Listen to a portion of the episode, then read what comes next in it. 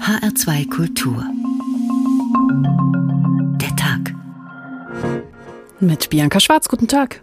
Es gibt die Fußgänger, es gibt die Radfahrer, es gibt die Autofahrer. Es gibt ja irgendwie zwischen all diesen Gruppen viel öfter, als man glaubt, so Stresssituationen. Also im Straßenverkehr werden normale Menschen zu Hyänen. Mit Angst darf man nicht in dieser Stadt Fahrrad fahren. Keine Rücksichtnahme mehr. Jeder will der Erste sein.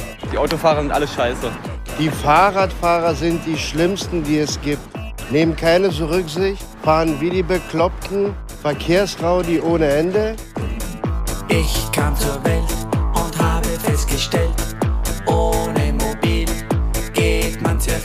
Radfahrer und Autofahrer nehmen sich ja beide nicht allzu viel. Menschen sind alle gleich, äh, jeder glaubt immer im Recht zu sein. Welcher Verkehrsteilnehmer in Gruppen gesprochen ist potenziell der aggressivste? Der Autofahrer, weil er die Waffe um sich herum trägt und der Meinung ist, er könne damit umgehen. Äh, der Radfahrer weniger, weil der weiß, wie gefährdet er ist. Und der Fußgänger hat eh nicht viel zu sagen. Also der muss sehen, wo er bleibt. Hätte ich ein Auto, dann wäre alles gut.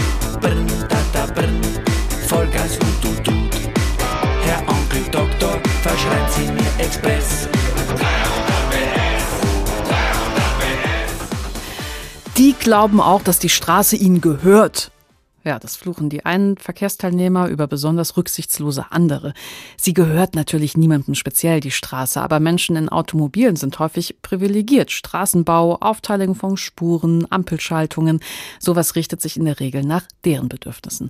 Diese sogenannte Verkehrshierarchie ist in Großbritannien jetzt umgekehrt worden. Nach einem neuen Gesetz haben die Bedürfnisse von Fußgängern Vorrang. Dann kommen die Radfahrer und dann erst die Autos. Möglicherweise wird das zu einer völlig neuen und anderen Verkehrsplanung. Staus wird es aber wahrscheinlich trotzdem geben, denn die Frage, wem gehört die Straße, die wird immer wieder neu gestellt, zum Beispiel von Demonstranten. Ob sie nun für das Klima die Autobahn in Berlin blockieren oder in Kanada gegen die Impfpflicht mit Lastern das Rathaus belagern. Die Straße sorgt jedenfalls für Öffentlichkeit und sie verleiht Macht denen, der sie gehört. Also Wem gehört die Straße? So heißt der Tag heute. Und wir werden auf die Straße als den Ort des Verkehrs schauen und auf die Straße als den Ort für soziales Leben und für die Protestkultur. Und wir starten mit dem Verkehr. In Großbritannien ist die Hierarchie auf der Straße gerade umgekehrt worden mit einer Änderung des sogenannten Highway Codex. Also Fußgänger sind seit letzter Woche die Könige der Straße, dann Radfahrer, Autofahrer am Ende der Hackordnung. Ob das jetzt irgendwas ändert beim täglichen Versuch, auf dem Rad durch London zu kommen, das hat unsere Korrespondentin Gabi Biesinger ausprobiert.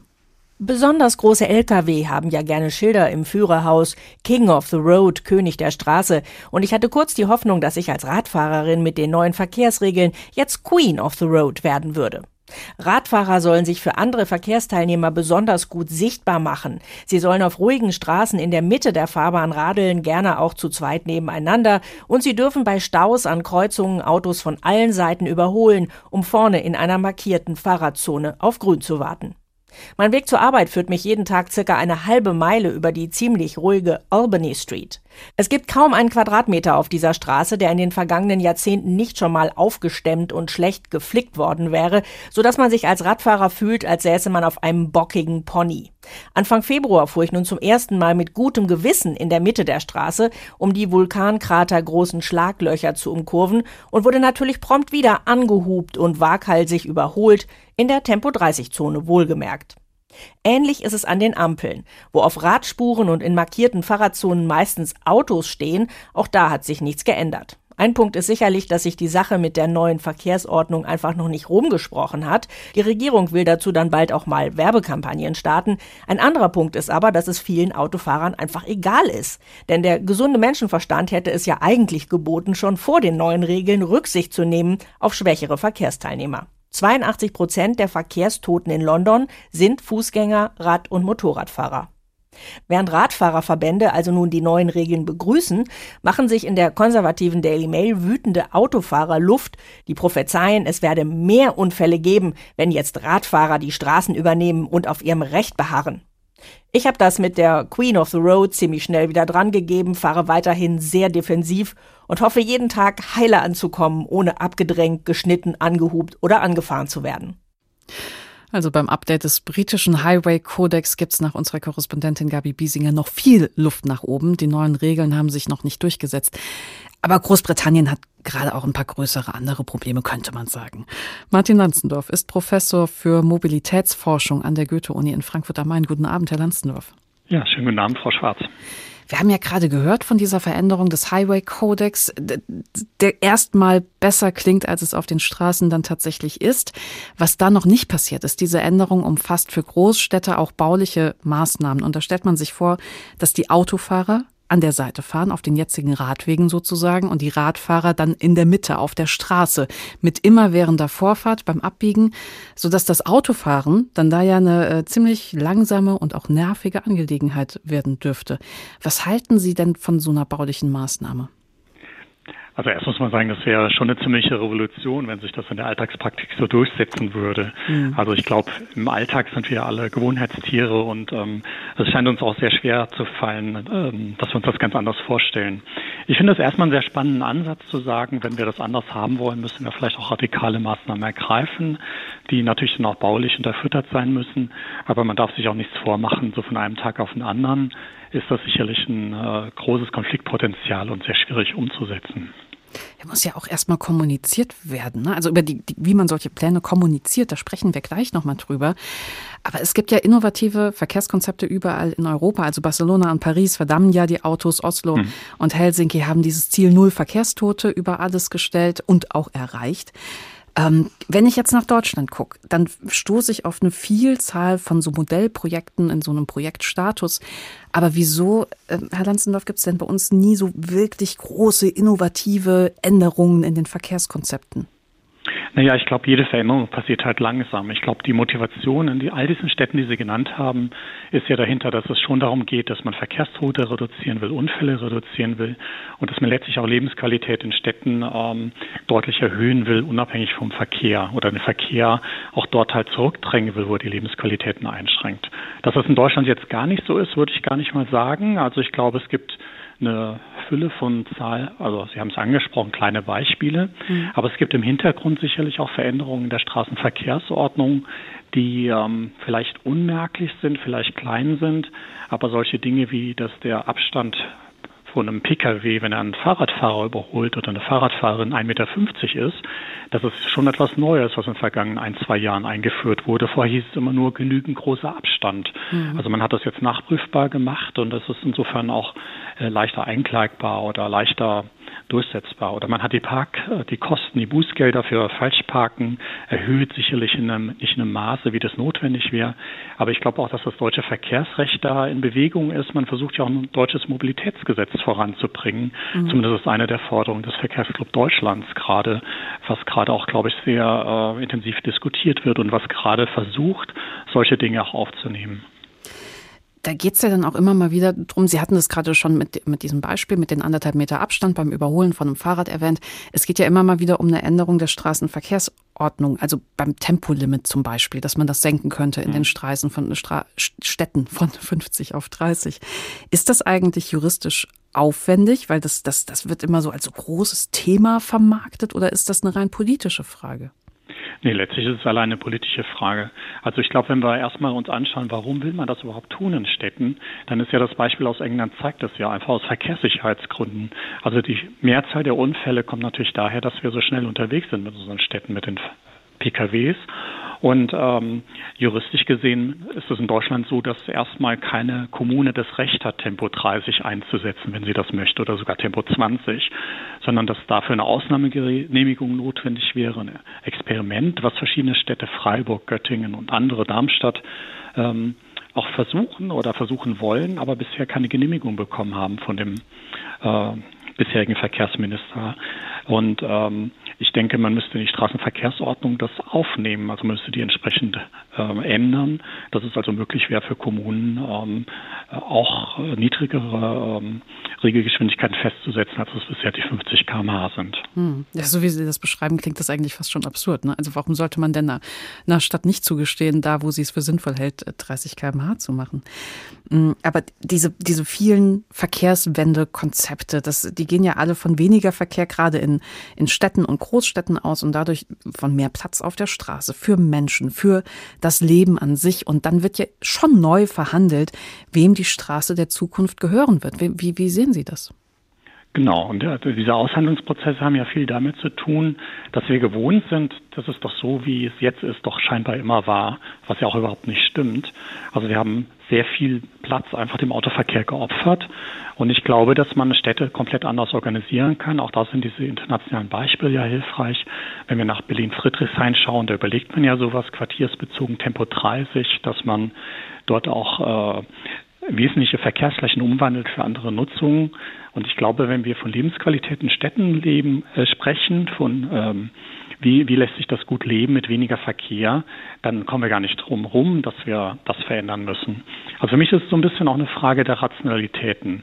Ist das eigentlich, wie wir mit unserem Raum in Städten, wie wir mit Verkehrsmitteln umgehen, ist das rational oder ist das irgendwie doch hochgradig irrational? Hm. Wenn wir da sagen, wir haben ganz tolle Straßen in innerstädtischen Gebieten, wo wir am Rand eigentlich die Hälfte der Straße dafür opfern, dass da PKWs den ganzen Tag rumstehen, die im Zweifel noch nicht mal bewegt werden. Ja, das, das ist tatsächlich nicht sehr rational, so wie Sie das jetzt gerade zusammenfassen. Aber wieso wird denn in der Verkehrspolitik alles so emotionalisiert? Es sind immer so ganz emotionale ähm, Vorgänge. Ja, unterwegs zu sein ist irgendwas ganz Grundlegendes für uns. Also für alles, was wir tun, ähm, ist es natürlich notwendig oder für viele Dinge ist notwendig, unterwegs zu sein. Das sind wir irgendwie gewohnt. Und wir haben über Jahrzehnte das Leitbild verfolgt, das muss mit dem Auto bequem, einfach, praktisch gehen. Und wer das nun so gewohnt ist, wer seine Mobilitätspraktiken hat, der ähm, kriegt dann natürlich erstmal Angst. Kann ich denn all das, was ich immer tue, auch weiterhin tun? Und da scheint ein ganz wesentlicher Grund zu sein. Also, dass man halt vielleicht, dass vielleicht auch Misstrauen gegenüber dem ist, was es da an Veränderungen gibt. Und wahrscheinlich die einzige Möglichkeit, auch dieses Mist, diesem Misstrauen zu begegnen, indem man Experimente macht, ausprobiert, zeigt, wie es anders aussehen könnte und dabei auch mit einer gewissen Offenheit rangeht und sagt, wenn es nicht klappt, wenn, wenn es große Gruppen von Menschen gibt, die äh, Nachteile davon haben, bauen wir es halt wieder zurück. Aber wir probieren vieles aus. Aber diese, sie, sie es ist, glaube ich, der wesentliche Punkt. Es ist eigentlich nicht wirklich sehr rational, was, was da passiert, sondern Emotionen sind dabei und mit diesen Emotionen muss man kommunikativ umgehen. Herzlichen Dank, Markus äh, Martin Lanzendorf. Er ist Professor für Mobilitätsforschung an der Goethe-Uni in Frankfurt am Main. Und wir werden uns so in ja, knapp fünf, sechs Minuten werden wir uns eins dieser Modellprojekte, die es in Deutschland gibt, wo man versucht, Sachen anders zu gestalten, auch mal angucken. Aber erst wenden wir uns den beiden YouTubern von äh, Space Frogs zu. Die zwei können sich königlich über alles Mögliche Alltägliche aufregen, zum Beispiel über Fußgänger. Die schlimmsten Fußgänger sind mit Abstand Touristen. Oh, what a nice red Gehwig you have over here, Germany. Thank you. I feel very like a promi and uh, auf a rote Teppich. Ooh, I'm walking here now. Oh, what is that? What is that for a noise? I don't understand the noise. What does it say?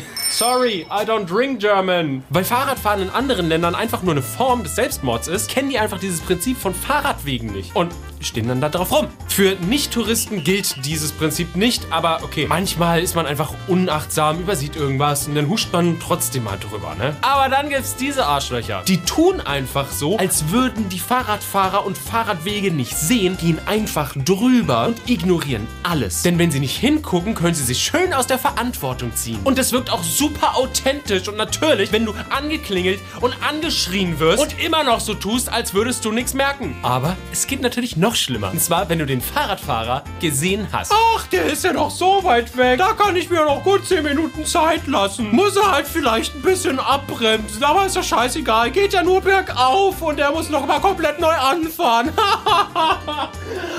Ja, Fußgängerfazit, die stehen halt einfach dumm im Weg, wie Menschen allgemein. Jeder kennt diese Leute, die sich denken, oh, hier direkt vor der Rolltreppe müssen wir kurz anhalten und zu fünf schnacken. Das ist jetzt wichtig. Die checken nicht mal, dass da Leute sind, die haben gar kein Verständnis dafür. Ich hasse so eine Menschen. Ja, die beiden YouTuber von Space Frogs, was die über Fahrradfahrer denken, das hören wir dann gleich als nächstes. Wem gehört die Straße? Fragt der Tag heute. Und da geht es natürlich auch um, wer überlebt die Straße. Im letzten Jahr sind in Deutschland im Schnitt sieben Menschen pro Tag im Straßenverkehr gestorben. Einerseits ist das ein historischer Tiefstand. Noch nie seit Einführung dieser Statistik, also seit ja, rund 65, 66 Jahren, hat es so wenige Verkehrstote gegeben. Aber andererseits meinen viele Experten, dieser Rückgang ist vor allem durch den reduzierten Verkehr wegen Corona zu erklären. Null Verkehrstote Darum geht es in dem Projekt Vision Zero und daran beteiligt sich die Bundes, beteiligen sich auch verschiedene Landesregierungen. Aber wenn wir wissen wollen, wie man das richtig macht, schauen wir am besten Richtung Oslo oder Helsinki. Die beiden Hauptstädte hatten 2019 gar keine Verkehrstoten mehr. 2020 ist in Oslo ein Fahrradfahrer ums Leben gekommen. Für letztes Jahr liegen noch keine abschließenden Zahlen vor. Aber nichtsdestotrotz, Kai Küster war in Helsinki unterwegs, um zu erleben, was da eben anders läuft im Straßenverkehr. Helsinki Innenstadt. Straßenbahnen fahren vorbei, ein paar Autos. Schön langsam auf engen und klar abgegrenzten Fahrbahnen. Sehr finnisch. Keine Hektik. Lohn dafür war das Rekordjahr 2019, als nicht ein Radfahrer oder Fußgänger im Straßenverkehr ums Leben gekommen ist. Anni Sinemäki hat sich wie alle rund 650.000 Einwohner der Stadt darüber gefreut. Sie ist als stellvertretende Bürgermeisterin verantwortlich für Stadtentwicklung und damit auch für die Verkehrspolitik. Schaut man auf so ein einzelnes Jahr, kann das natürlich Zufall gewesen sein. Aber 2019 zeigt auch, dass in Helsinki schon lange systematisch an der Verbesserung der Verkehrssicherheit gearbeitet wird. Anfang der 1990er Jahre fing die Stadt damit an, Kreuzungen durch Kreisverkehre zu ersetzen und Bodenschwellen auf die Straßen zu bauen, um Autos und Lastwagen zu bremsen mit Erfolg. Wichtig ist die Verlangsamung des motorisierten Verkehrs. Als Helsinki 1992 die Höchstgeschwindigkeit senkte, ging auch die Zahl der Unfälle deutlich zurück. Daran haben wir weiter gearbeitet. Zuletzt wurde die Geschwindigkeit 2018 in der Stadt auf 30 Stundenkilometer begrenzt. Nur auf großen Verkehrsachsen in der Stadt darf schneller gefahren werden. Etwas jedenfalls. Es sind immer noch nur gemächliche 40 km/h. Höheres Tempo ist lediglich auf Schnellstraßen erlaubt und die sind für Radfahrer und Fußgänger gesperrt. Das ist das eine, den fließenden Verkehr langsamer machen, Tempo 30 als Standard. Das andere sei der Ausbau von Alternativen, sagt Ani Senemäki. Ich halte es auch für wichtig, dass der Anteil des nachhaltigen Verkehrs in Helsinki sehr hoch ist. Fast 80 Prozent aller Wege werden heute mit öffentlichen Verkehrsmitteln, zu Fuß oder mit dem Fahrrad zurückgelegt. Das reduziert vor allem die Zahl der schweren Unfälle, bei denen häufiger Menschen sterben bleibt die Schaffung eines immer sichereren Verkehrsraumes, in dem Autos und Lkw, aber auch Motorräder und Roller entweder klar von Radlern und Fußgängern getrennt unterwegs sind oder wenn das nicht geht, nur sehr langsam fahren dürfen. Die Umgebung von Schulen hat dabei in Helsinki Vorrang. Auch das mit Erfolg. Seit 2015 ist kein Kind mehr im Verkehr der finnischen Hauptstadt ums Leben gekommen. Wir arbeiten intensiv an der Verbesserung des Verkehrsraums und fragen, wie breit müssen Bürgersteige sein? Wie sollte man Zebrastreifen anlegen? Wie schirmen wir die Fahrradwege ab und wie stellen wir sicher, dass die Verkehrsregeln befolgt werden? Das übernimmt die Polizei, unter anderem auch mit einem Netz von Kameras, die nicht nur Ampeln überwachen, sondern gesperrte oder Einbahnstraßen. Ganz ohne Kontrolle geht es eben auch in Finnland nicht, wo viele Bürger anfangs wenig begeistert waren von den immer umfassenderen Einschränkungen. Leute wie Oskari Oranen, der heute aber anders darüber denkt, und zwar ganz anders. Vor einigen Jahren hätte ich mindestens die Hälfte der Begrenzungen zum Teufel gewünscht. Aber jetzt habe ich vier Kinder und würde mir wünschen, dass die Geschwindigkeiten noch niedriger wären und dass sich alle Fahrer tatsächlich daran hielten. In Berlin sind im letzten Jahr übrigens 39 Menschen im Straßenverkehr gestorben. Das eine ist ja die politische Entscheidung, dass auf der Straße eine andere Hierarchie eingeführt werden muss, dass die Rechte der Stärksten der Autofahrer ein bisschen runtergeschraubt werden. Das andere ist die Frage, wie man das den Autofahrern schmackhaft machen kann. Feline Gaffron ist Oberingenieurin an der Technischen Universität Hamburg im Institut für Verkehrsplanung und Logistik. Guten Abend, Frau Gaffron. Guten Abend, Frau Schwarz. Sie waren beteiligt an einem Modellprojekt im Hamburger Stadtteil Ottensen. Ottensen macht Platz, Flanierquartier auf Zeit hieß dieses Projekt.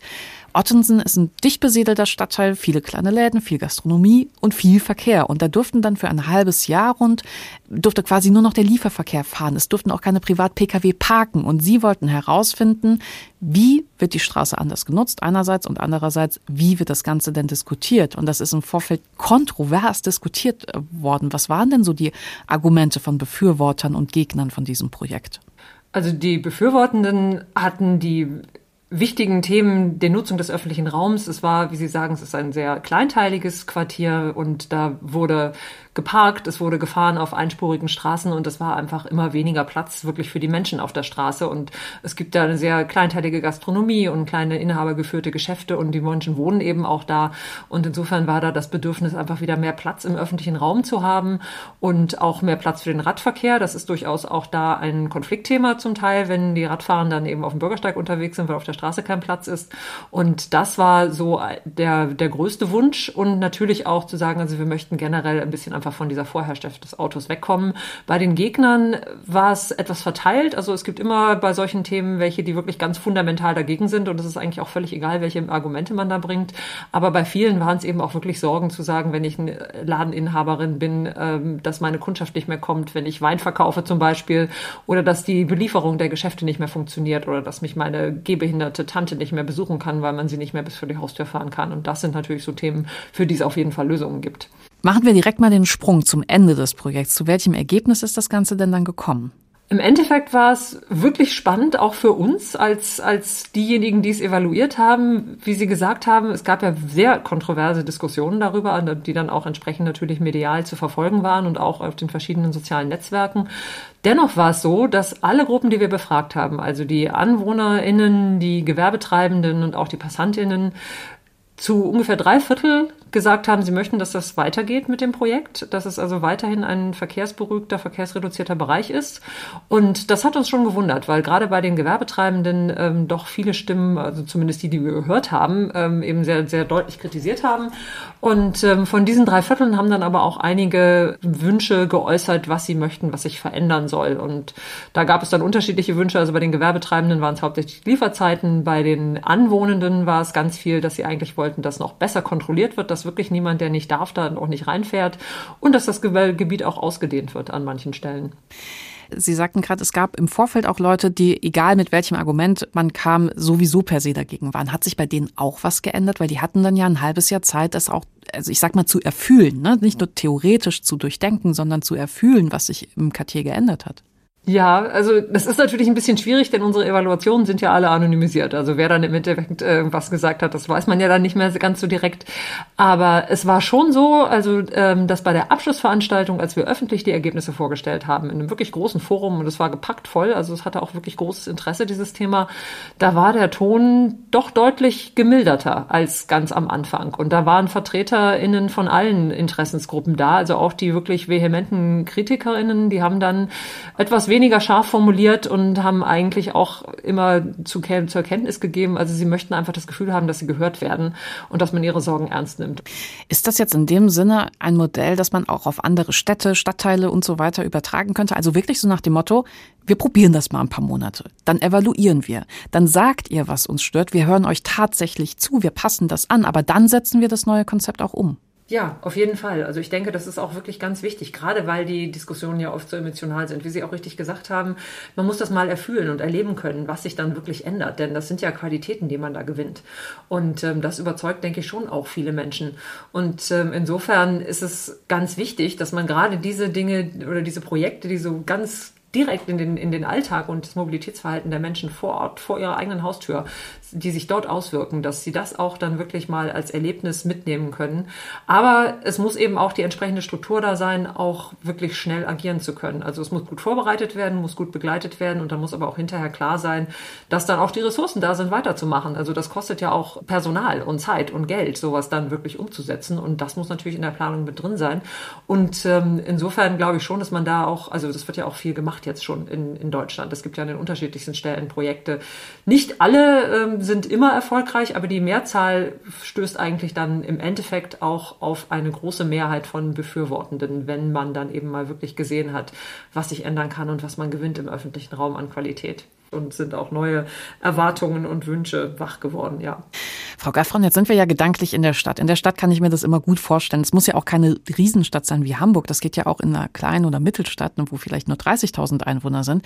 Aber eine Mobilitätswende auf dem Land finde ich erheblich schwieriger, wenn man nicht den ÖPNV intensiv ausbaut, weil die Leute haben ja oft gar keine Alternative zum Auto. Also wie, kann ich denn hier Akzeptanz erreichen für eine Verkehrswende? Für die Bewegung, für die Mobilität sicher ist der ÖPNV unverzichtbar und muss definitiv ganz, ganz intensiv ausgebaut werden. Leider geht es an vielen Stellen immer noch in die andere Richtung, dass, dass Buslinien wegfallen, wenn sich Fahrpläne verändern. Und ähm, das ist natürlich an der Mobilitätswende überhaupt nicht förderlich. Also wir brauchen den Regionalverkehr bei den Schienen wirklich so als, als Rückgrat. Der muss dann auch gut erreichbar und gut angebunden sein. Und natürlich wird es auch immer noch Situationen geben, wo dann der Privat-Pkw wichtig ist. Aber selbst den kann man ja auch anders nutzen. Also in einer entsprechenden Dorfgemeinschaft oder mit den Apps, die es dann mittlerweile auch gibt, ähm, zum Teil regional, um gemeinsam dann Fahrgemeinschaften bilden zu können. Und ähm, insofern gibt es da durchaus Ideen und natürlich ist beim ÖV das Wichtige, dass es auch flexible Angebote gibt. Also dass es eben diese Ruftaxis, Sammeltaxen beziehungsweise Anrufbusse das ist auf jeden Fall wichtig, denn natürlich kostet das alles Geld und wir werden auch deutlich mehr Geld investieren müssen, um da Angebote zu machen, also die Strukturen zu schaffen, damit die Menschen dann auch das entsprechend ihr Verhalten ändern können. Ich träume ja so ein bisschen ne, von, von dem, was wir gewinnen könnten durch eine, durch eine Verkehrswende. Ne? Also grünere Städte, sicherere Straßen, mehr Platz für alle, mehr Sozialleben im öffentlichen Raum. Frau Gaffron, wann ist es denn soweit? Wie lange wie lang warte ich denn noch? Ja, das kommt ein bisschen darauf an, wo Sie warten. Ähm, aber ich hoffe, also genau weiß ich das natürlich auch nicht. Ich habe ja keine Kristallkugel. Aber ich bin davon überzeugt, wir müssen wirklich schnell vorankommen. Also wenn wir uns den Klimaschutzziele angucken für die nächsten zehn Jahre, da muss im Verkehr ganz wahnsinnig viel passieren. Insofern würde ich ähm, sagen, zehn Jahre sind der Horizont, mit dem wir arbeiten müssen. Und dafür muss man dann entsprechend ehrlich und offen kommunizieren und die Ziele auch immer wieder vor Augen haben und sich eben auch klar machen, was wir alles gewinnen können. Also in Ottensen war es dann so, dass irgendwann da im strömenden Regen, als wir die Verkehrszählungen gemacht haben, äh, während des Projekts kleine Kinder auf der Straße in den Pfützen gespielt haben und ähm, vom Bordstein auf die Straße gesprungen sind. Und das sind natürlich so Situationen, die hat man heutzutage im Augenblick nicht zwischen parkenden Autos. Das würde kein Mensch erlauben. Das wäre ja viel zu unsicher. Und das sind so die Gewinne, an die man, denke ich, immer wieder denken kann. Zehn Jahre, ich nehme Sie bei Wort. Wir sprechen uns wieder. Sprechen uns wieder. Philine Gaffron ist Oberingenieurin an der Technischen Universität Hamburg im Institut für Verkehrsplanung und Logistik. Ganz herzlichen Dank. Und äh, Space Frogs heißt der YouTube-Channel von zwei Jungs aus Berlin, die sehr schön auf den Punkt bringen können, warum Fahrradfahrer die Ausgeburt der Hölle sind. Sarkasmusmodus an, bitte. Komm ich zu anderen Fahrradfahrern. Wir fahren halt Fahrrad in Berlin Mitte und da ist so viel Fahrradverkehr, dass das Ganze wesentlich regulierter ist, weil die wesentlich mehr aufeinander Rücksicht nehmen und das ist alles ist halt normal. Und es gibt ganz viele Streber und Mütter und Öko-Leute, die halt voll brav sind und halt sich voll an die Regeln halten. Es ist halt eine andere Erfahrung als Fahrradfahrer in der Vorstadt, was wir auch kennen. Aber überall gibt es halt diesen Fahrradfahreranteil, die sich an keine Regeln halten, weil keine Ahnung. Für sie gelten ja die normalen Straßenverkehrsordnungen nicht. Und sie können den Führerschein nicht verlieren, wenn sie. Oder sie haben gar keinen Führerschein vielleicht in Berlin und deswegen ja. fahren sie so rabiat. Krass. Das Ding ist halt, es gibt halt so ein paar Sachen, die halt einfach fucking scheiße gefährlich sind. Klassikers ohne Licht fahren, aber dann noch am besten in Kombination mit Vorfahrt nicht beachten. Genau diese Situation hatte ich erlebt. Gruppe fährt an mir vorbei, ohne Licht, beachtet die Vorfahrt nicht, Taxi kommt angerast, Glück gehabt, keiner gestorben. Aber so eine Situation, wo halt, wenn der Taxifahrer kurz abgelenkt gewesen wäre, wären die platt. Ich habe auch erlebt, dass Leute an der Kreuzung angerast kommen und einfach so zuck, zuck, ganz schnell gucken, dass sie es kaum wahrnehmen können, einfach über Rot rasen. Und dann ist also trotzdem irgendwie so ein Auto angekommen. Ich meine, klar, jeder kennt irgendwo diese eine Fußgängerampel, wo du nachts natürlich nicht auf grün wartest, weil fuck it, niemand ist da. Aber Berliner Kreuzungen am Tag, noch bei Nacht, allgemein Berliner Kreuzung, so eine fette Riesenkreuzung. Du beachtest lieber die Straßenverkehrsordnung. Ich meine, selbst wenn ich nicht der Schuldige bin und alles richtig gemacht habe, ich bin der Verletzte. So als Fahrradfahrer bist du schnell tot. Nein, Fahrradfahrer sind unverwundbar, deswegen fahren sie ja so. Ja, deswegen, ja. Die haben doch Helme auf, alle. Oh, der LKW, der hat halt keine Vorfahrt, deswegen bestehe ich jetzt auf meiner. Oh, jetzt bin ich tot. Ja, und was, was die zwei für eine Meinung haben zu Autos, da kommen wir gleich auch noch hin. Wem gehört die Straße? Fragt der Tag heute. Die Straße ist ja nicht nur der Ort des Verkehrs, es ist auch ein öffentlicher Raum und somit ein Ort des Protests. Und damit ist im ganz großen Maßstab gerade die kanadische Regierung konfrontiert.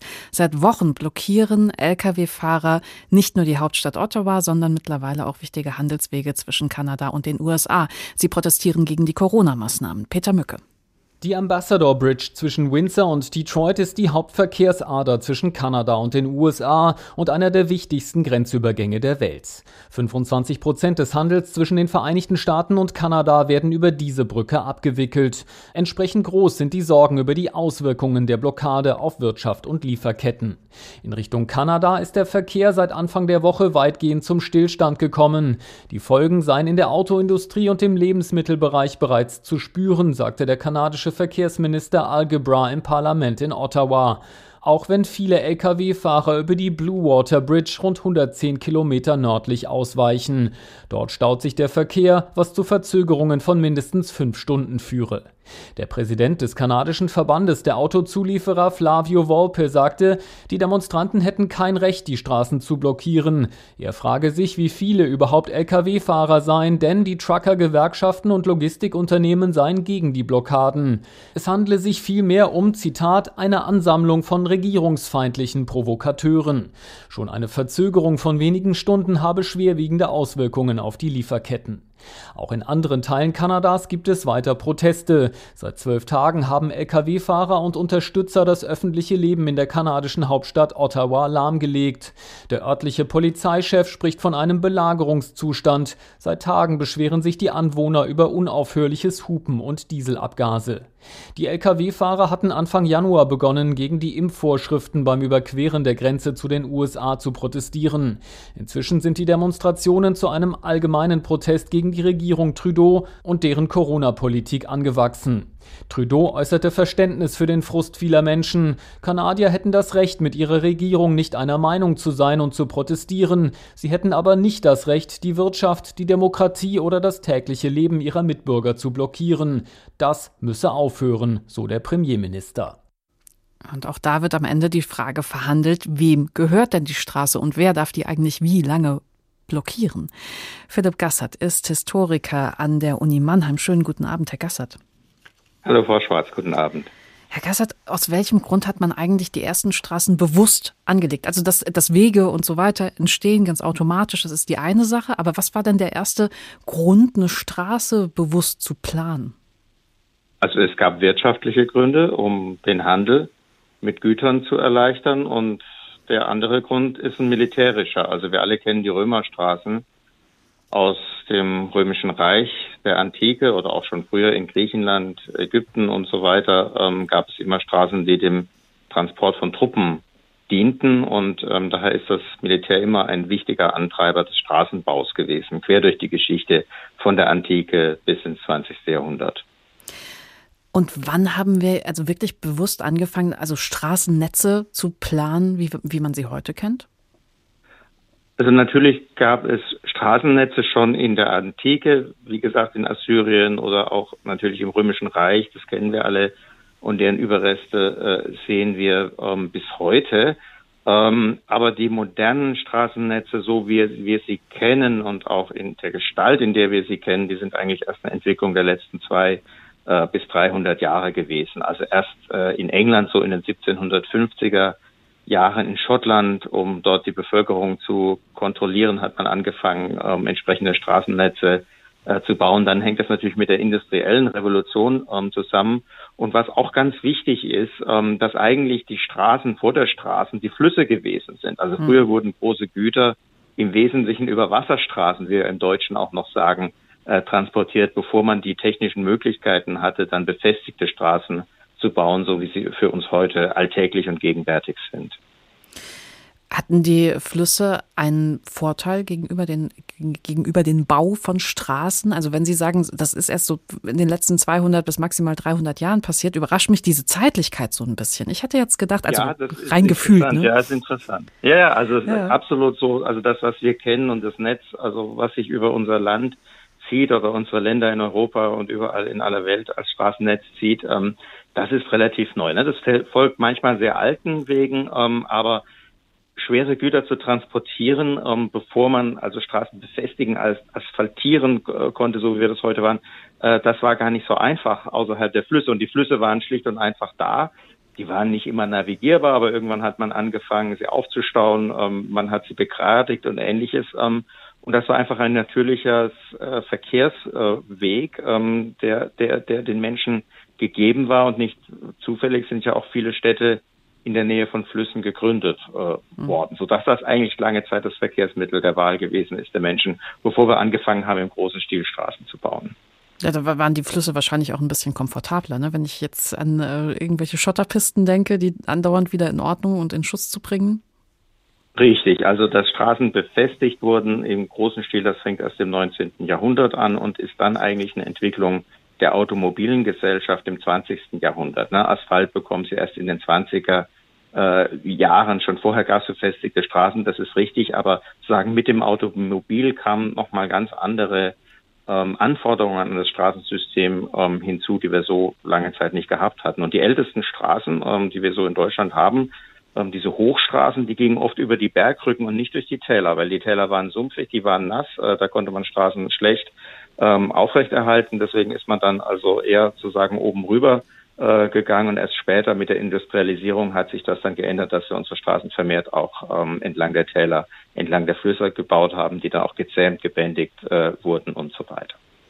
Herr Gassert, ich finde das total äh, faszinierend, weil mich diese Zeitlichkeit äh, gerade so ein bisschen überrascht. Ne? Also wenn Sie jetzt sagen, so, so richtig mit Asphaltstraßen ging das eigentlich erst los ähm, in den 20ern, in dem Sinne, wo auch Autos dann äh, sich weit breiter genutzt wurden, das äh, finde ich schon überraschend. Aber für wen hat denn da die Hoheit über die Straße Macht bedeutet?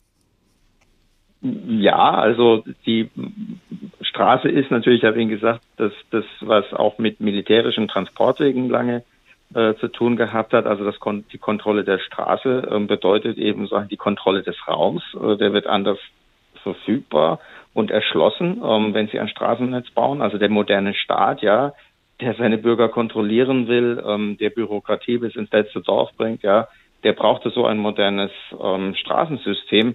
Der vormoderne Staat hat es in der Art, den hat es nicht gegeben, der hat es in der Weise nicht gebraucht. Ja, also es ist wirklich etwas, was mit unserer jüngsten Geschichte der letzten vier, fünf ähm, Generationen zu tun hat, dass diese Art von Straßensystem entstanden ist, wie wir es wie heute haben. Wir könnten jetzt darüber spekulieren, wenn wir vielleicht aus der automobilen Welt irgendwann aussteigen, ob sich dann auch unsere Straßensysteme wieder ändern werden. Das andere wichtige Transportmittel seit der Industrialisierung ist natürlich die Eisenbahn gewesen. Die kam zuerst, ne? und erst äh, hinterher kamen kamen dann die modernen Straßen. Sie sind ja nicht nur Historiker, Sie sind ja auch Protestforscher und Sie arbeiten auch gerade an einer weltweiten Geschichte der Straßenproteste. Nach dem, was Sie mir jetzt erzählt haben, setzt diese Geschichte dann erheblich äh, später an, als, als ich bis dahin so vermutet hätte. Ähm, kann man sagen, dass diese Long Distance Marches, dass das die ersten großen Proteste auf der Straße waren?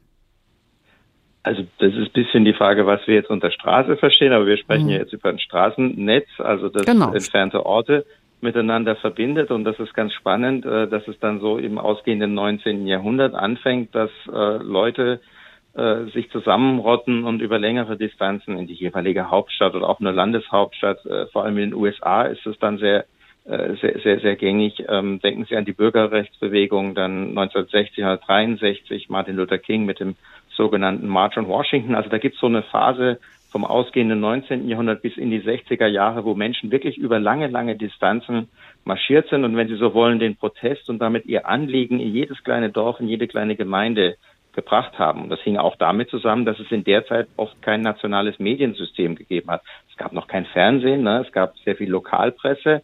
Und wenn Sie nun durch alle diese Dörfer marschieren, dann holen Sie die Bevölkerung eben da jeweils auch mit ihrem Anliegen ab, ähm, dass sie da vortragen möchten. Also deswegen haben wir sozusagen, äh, hat dieses Straßennetz dann auch neue Formen ähm, von Protestbewegungen hervorgebracht, die wir vorher nicht kannten.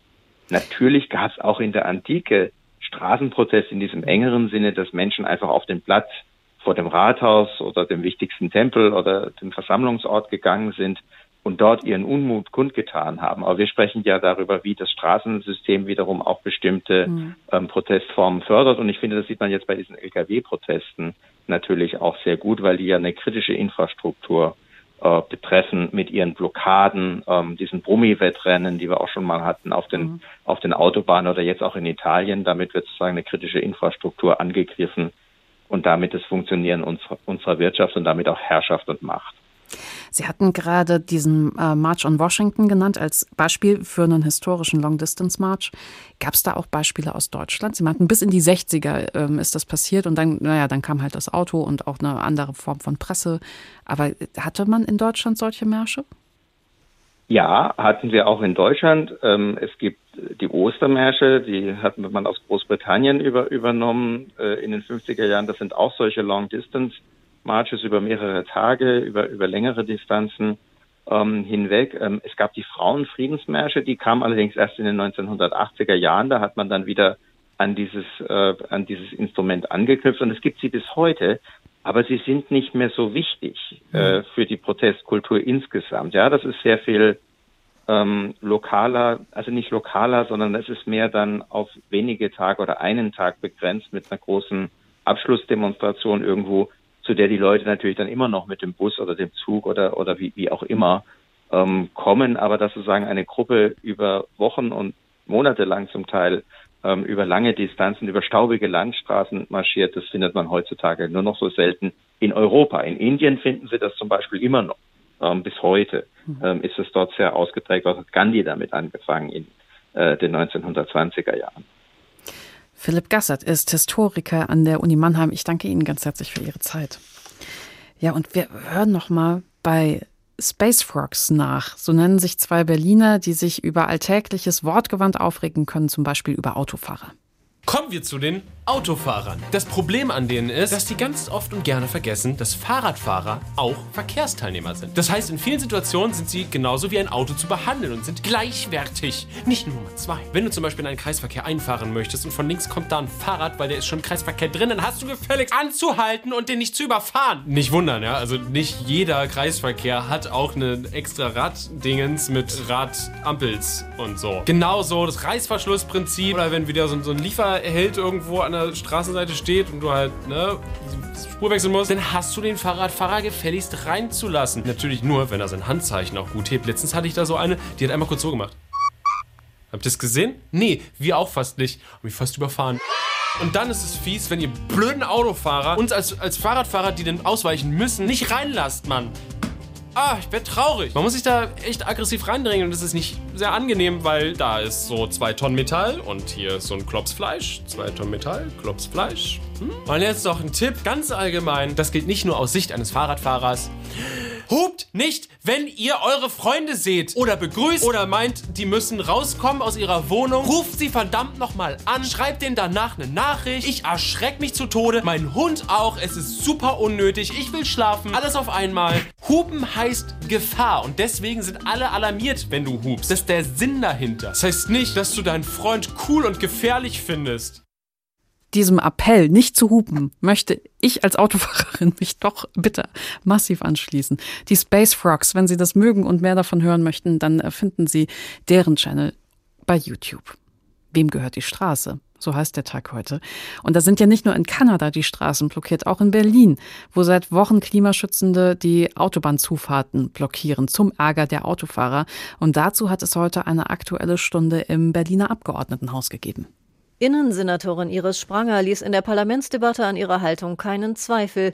Die Sitzblockaden auf Straßen Berlins und insbesondere auf der Stadtautobahn in den vergangenen Wochen seien völlig inakzeptabel. Der Klimaschutz ist ein Anliegen und auch das Thema Essensverschwendung, das viele, auch hier unter uns, völlig zu Recht sehr wichtig finden. Mit diesem Agieren schaden die Aktivisten allerdings ihrem eigenen Anliegen. Es gehe um einen gefährlichen Eingriff in den Straßenverkehr und damit einen Straftatbestand, betonte die Innensenatorin. Angesichts der öffentlichen Ankündigungen und Erfahrungen in anderen Ländern müssen wir damit rechnen, dass es zu weiteren vergleichbaren Protesten kommen wird.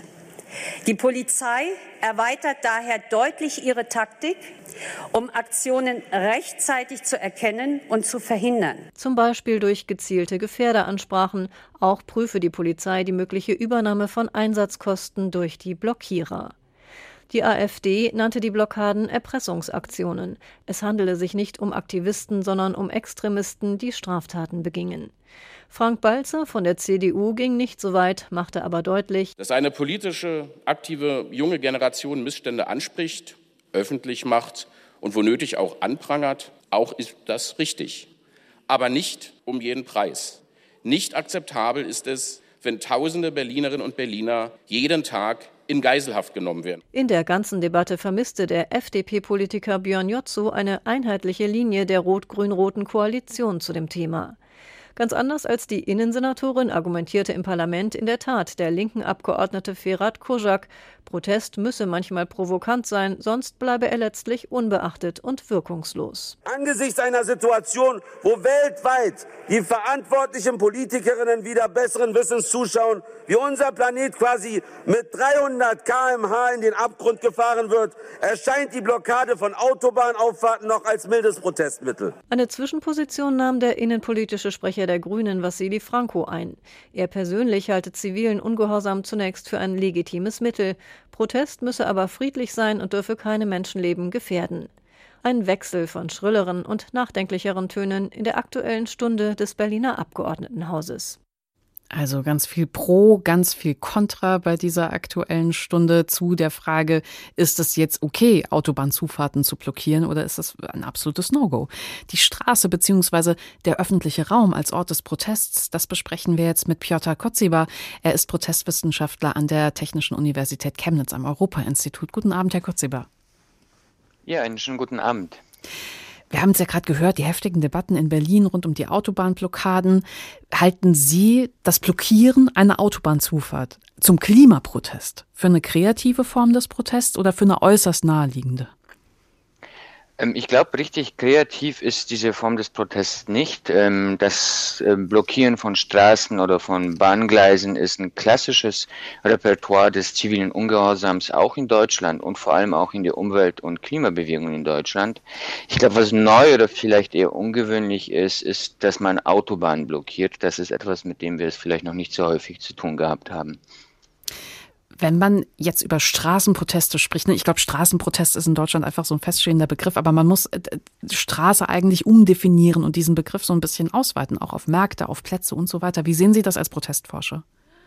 Ähm, eigentlich genauso, wie Sie das gesagt, äh, gerade ähm, angesprochen haben. Das ist eher so eine bildliche Ebene, Straßenprotest. Und was damit ähm, aus meiner Perspektive zumindest gemeint ist, dass man hinausgeht aus dem eigenen privaten Wohnraum, ähm, die Öffentlichkeit sucht und deswegen spricht man vom Straßenprotest. Also man geht hinaus auf die Straße. Ich glaube, ich würde dann auch, äh, wenn man ganz genau sein möchte, eher vom öffentlichen Raum sprechen. Aber wie Sie sagen, Straßenprotest hat sich einfach sprachlich eingebürgert und meint mehr als ausschließlich die Straße, auf der man mit dem Auto beispielsweise fährt. Wenn wir jetzt auf heutige aktuelle Proteste gucken, wie wichtig ist denn, also der Begriff ist vielleicht nicht ganz korrekt, aber ich nenne es jetzt mal Kulisse. Wie wichtig ist denn diese Kulisse von Märkten, von Straßen? Wie wichtig ist es, das im Hintergrund zu sehen, auch bei einer medialen Übertragung zum Beispiel? Das kann eine sehr große Bedeutung äh, bekommen. Ähm, ein Beispiel, das mir sofort einfällt, ist das äh, von Pegida. Ähm, in der Hochphase von Pegida Ende 2014, 2015 war einer der vielen Faktoren für den Erfolg, so glaube ich das zumindest, ähm, dass Pegida die Dresdner Altstadt für sich instrumentalisiert hat. Ähm, das heißt, diese Bilder, die dort produziert wurden von dem Protest, ähm, haben auch dazu beigetragen, dass der ebenso erfolgreich sein konnte, wie er es dann auch war.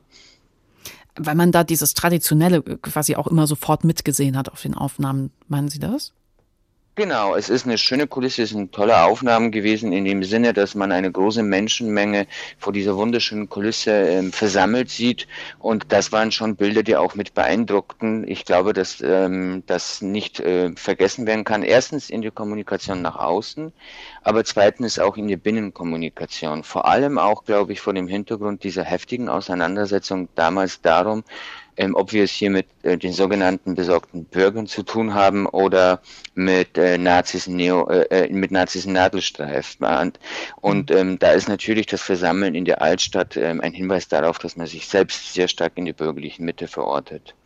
Wieso muss denn der Protest überhaupt auf der, auf der Straße im öffentlichen Raum stattfinden? Also heutzutage, ne? Ich meine, historisch betrachtet ist die Frage völlig klar. Aber heute hätten wir ja dank ähm, Internet, dank Vernetztheit, dank sozialer Plattformen auch andere Möglichkeiten. Ich glaube, Sie sprechen etwas Wichtiges an. Ähm, und das ist, glaube ich, nicht nur so aktuell, wie es uns vorkommt wegen dem Internet. Es gibt ja sehr viele verschiedene Formen von Protest. Ähm, man kann äh, Protest mittlerweile auch ähm, in sozialen Netzwerken mit organisieren oder zum Ausdruck bringen. Klassischer wäre beispielsweise einen Protestbrief zu schreiben an den eigenen Abgeordneten mhm. oder andere Entscheidungsträger und Entscheidungsträgerinnen.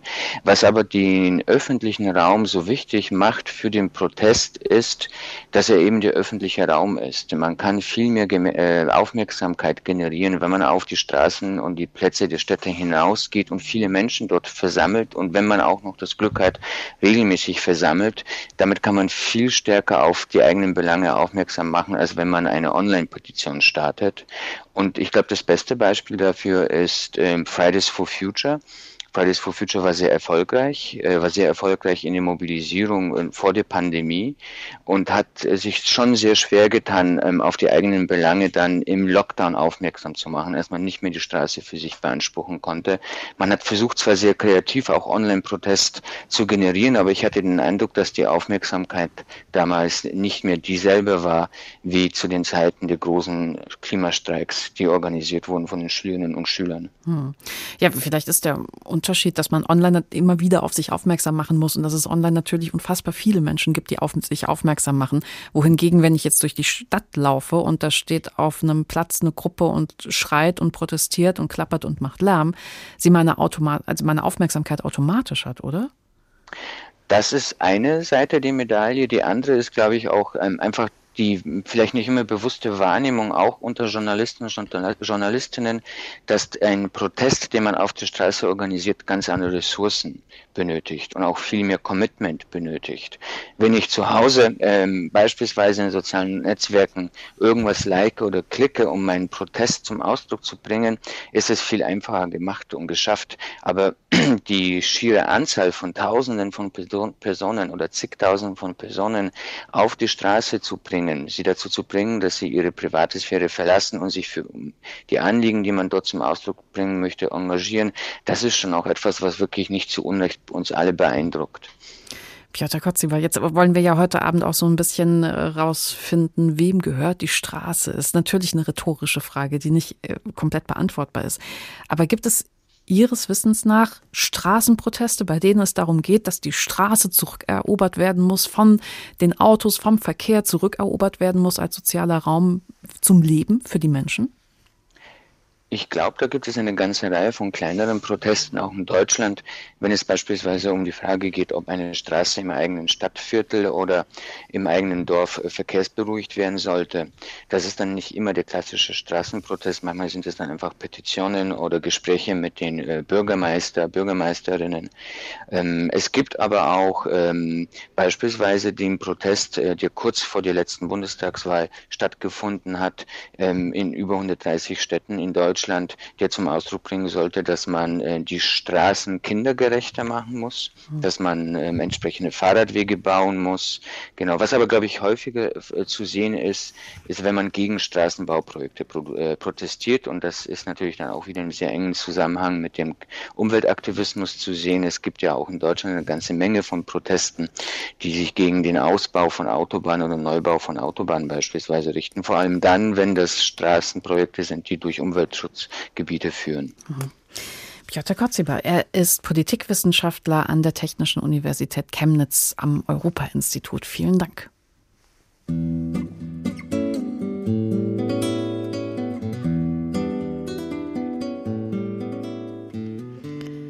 Wem gehört die Straße? Das war der Tag.